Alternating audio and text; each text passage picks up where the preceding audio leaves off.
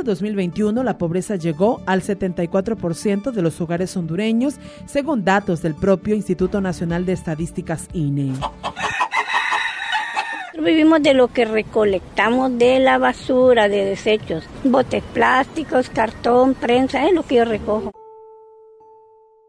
El endeudamiento es un grave problema en materia económica. La deuda externa va a superar los 9.500 millones de dólares al cierre del 2021, según proyecciones del Foro Social de la Deuda Externa y Desarrollo de Honduras FOSTE. Reacciona su director, Mauricio Díaz Burdet.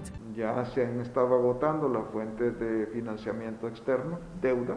Aún la deuda interna se ha ido también poniendo un poco difícil en una polémica sesión el 27 de agosto, el Congreso Nacional aprobó contratos y préstamos millonarios. Se aprobó un préstamo con el Banco Interamericano de Integración Económica para el financiamiento de hasta 75 millones de dólares para financiar la ejecución del programa de reactivación económica en el marco de la crisis del COVID-19. La sede como solución a la pobreza en Honduras o como reinvención de la República Bananera. La respuesta del gobierno a la crisis del país fue la promoción de la sede. Ante las promesas, expertos salieron al paso asegurando que las ciudades modelo no generarían ni 15.000 empleos en Honduras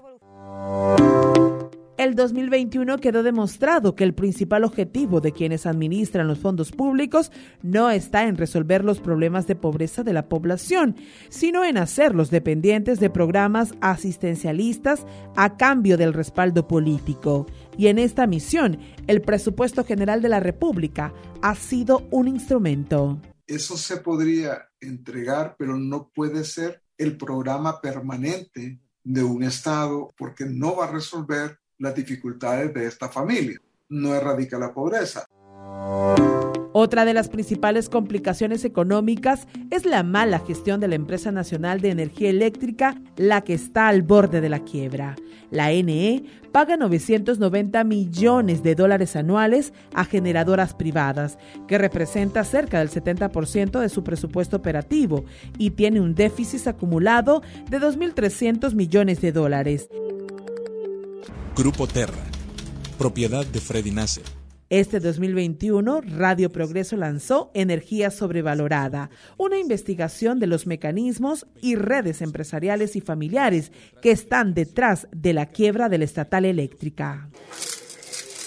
Ante tan profunda crisis, las remesas son el salvavidas en este país. En Honduras se elevaron a casi el 30% respecto al mismo periodo del 2020, llegando a 7 mil millones de dólares, según el Banco Central de Honduras, lo que representa alrededor del 20% del Producto Interno Bruto.